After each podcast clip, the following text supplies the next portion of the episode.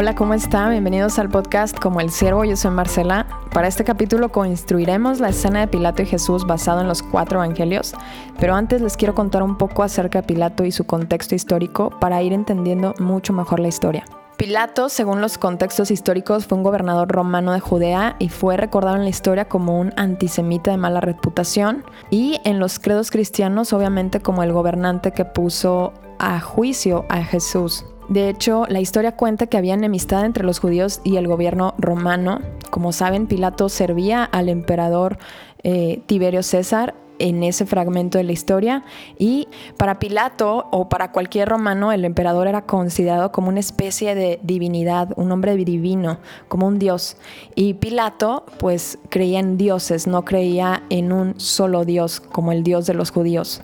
De hecho, Lucas 13.1 menciona algún tipo de reprensión del gobierno de Pilato con una revuelta sangrienta que hubo con los judíos, con los galileos.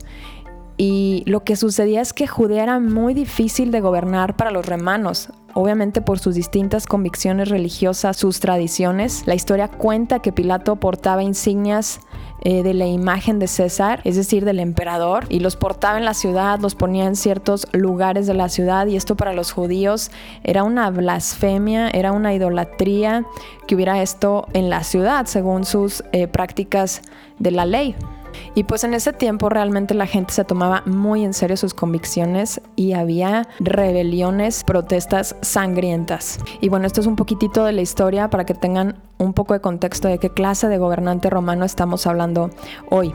Y quiero comenzar la historia desde que Jesús ya es juzgado por los judíos y es llevado por la mañana ante Pilato. Dice Juan, llevaron a Jesús de casa de Caifás al pretorio era de mañana y ellos no entraron en el pretorio para no contaminarse y así poder comer la Pascua. Entonces salió Pilato a ellos y les dijo, ¿qué acusación traes contra este hombre? Se refería a Jesús. Aquí llevan los sumos sacerdotes a Jesús al palacio romano donde vivía Pilato, pero hay una ironía con esta eh, con esta situación porque ellos no entran al palacio para no contaminarse. Según los fariseos no podían entrar a casa de algún gentil porque se contaminaban.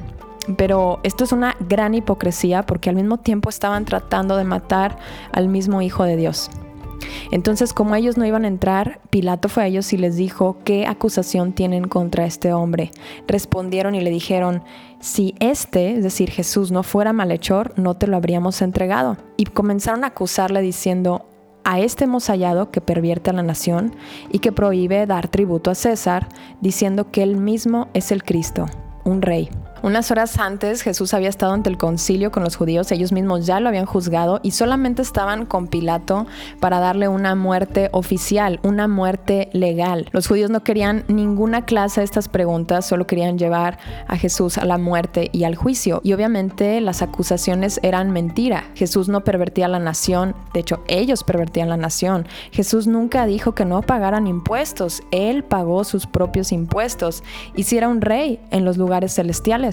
Entonces Pilato les dijo, tómenle ustedes y juzguenle según vuestra ley.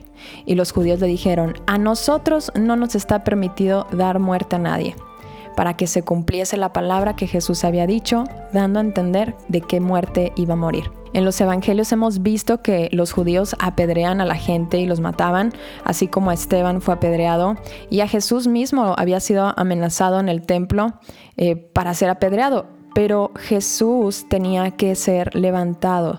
Estas eran las profecías de Cristo desde Moisés y fue la muerte que Cristo dijo de sí mismo.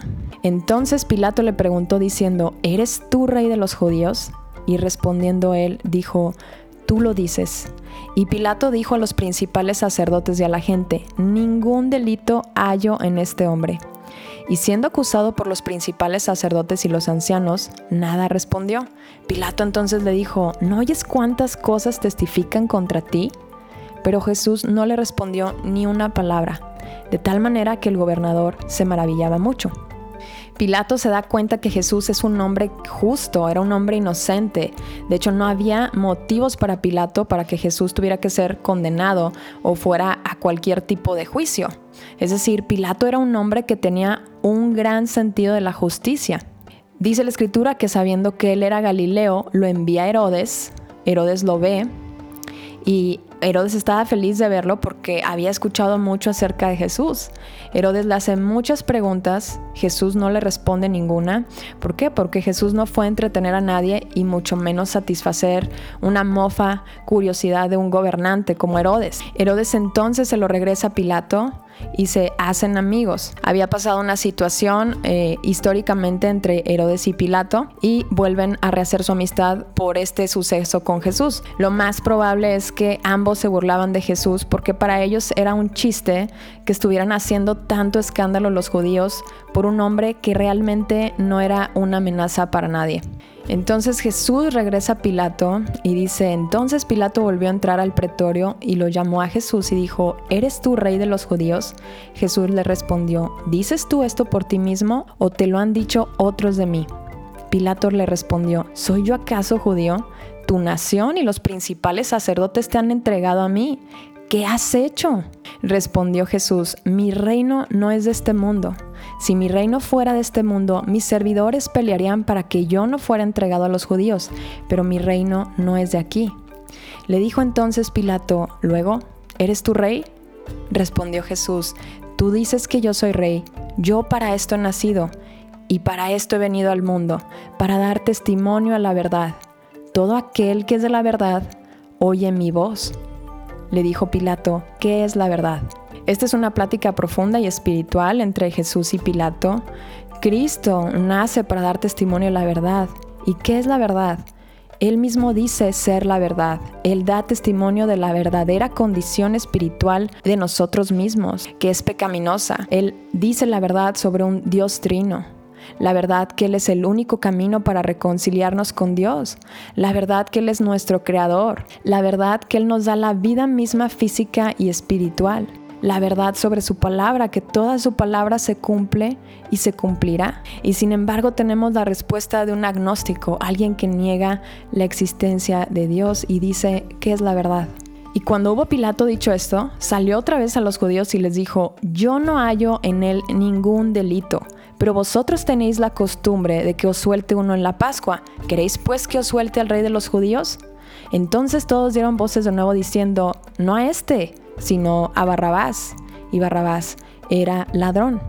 Pero los principales sacerdotes y los ancianos persuadieron a la multitud que pidiese a Barrabás y que Jesús fuese muerto. Y respondiendo el gobernador les dijo, ¿a cuál de los dos queréis que os suelte? Y dijeron, a Barrabás. Pilato les dijo, ¿qué pues haré de Jesús llamado el Cristo? Todos les dijeron, sea crucificado. Y el gobernador les dijo, pues qué mal ha hecho pero ellos gritaban aún más diciendo, sea crucificado. Así que entonces tomó Pilato a Jesús y le azotó, y los soldados entretejieron una corona de espinas y la pusieron sobre su cabeza y le vistieron con un manto de púrpura. Pilato azota a Jesús para que los sumos sacerdotes pudieran compadecerse de él y él pudiera quedar libre. Y los azotes eran torturas pues bastante dolorosas. De hecho, había metales al final de los látigos o pedazos a veces de hueso para que se impregnaran en la piel y al momento de sacarlos eh, que desfigurara el cuerpo de la persona a la que estaban latigueando. Y esto no solamente lo hacía un soldado, sino habían varios soldados que se turnaban porque lo hacían con todas sus fuerzas. Por eso dice Isaías 52:14, verán a mi siervo tan desfigurado que sería difícil tomarlo por ser humano. Es decir, Jesús quedó desfigurado. La misma escritura dice que era difícil tomarlo por ser humano. Ninguna película para siempre jamás podrá personificar lo que realmente pasó Jesucristo ese día. Nunca nadie sabrá lo que el único hombre bueno en el mundo sufrió. Y Pilato les dijo, He aquí el hombre. Cuando le vieron los principales sacerdotes y los alguaciles, dieron voces diciendo, Crucifícale, crucifícale. Pilato les dijo, Tomadle vosotros y crucificadle, porque yo no hallo delito en él. Los judíos le respondieron, Nosotros tenemos una ley y según nuestra ley debe morir, porque se hizo a sí mismo hijo de Dios. Cuando Pilato oyó decir esto, tuvo más miedo y entró otra vez en el pretorio y dijo a Jesús, ¿de dónde eres tú? Mas Jesús no le dio respuesta. Entonces le dijo Pilato, a mí no me hablas.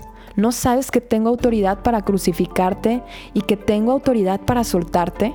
Respondió Jesús, ninguna autoridad tendrías contra mí si no te fuese dada de arriba. Por tanto, el que a ti me ha entregado, mayor pecado tiene. Jesús sabía que todo este acto estaba en control de su Padre Celestial, bajo la voluntad de su Padre Celestial.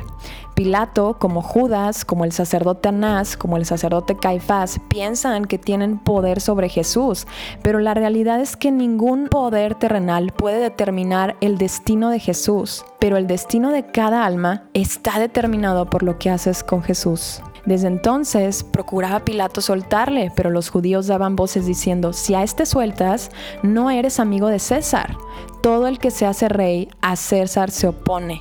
Entonces Pilato, oyendo esto, llevó fuera a Jesús y se sentó en el tribunal en el lugar llamado el enlosado y en hebreo Gábata. Pilato realmente quería soltarlo y escuchando las amenazas de los judíos, que no era amigo de César si lo soltaba, aquí le dan en su punto débil, porque ya su gobierno había tenido varias eh, revueltas y rebeliones de judíos contra él, y eso lo había hecho ver mal, obviamente, ante Tiberio, y algunos teólogos presumen que su gobierno y su posición estaba frágil, y fue lo que lo detuvo de soltar a Jesús. Y estando él sentado en el tribunal, su mujer le mandó decir, no tengas nada que ver con este justo, porque hoy he padecido mucho en sueños por causa de él. Otro testigo, su misma esposa diciéndole, no tengas nada que ver con este hombre justo. La misma esposa era testigo de la inocencia de Jesucristo. Viendo Pilato que nada adelantaba, sino que se hacía más alboroto, tomó agua y se lavó las manos delante del pueblo, diciendo, Inocente soy yo de la sangre de este justo, allá vosotros. Y respondiendo todo el pueblo dijo, Su sangre sea sobre nosotros y sobre nuestros hijos. Entonces le soltó a Barrabás, y habiendo azotado a Jesús, le entregó para ser crucificado.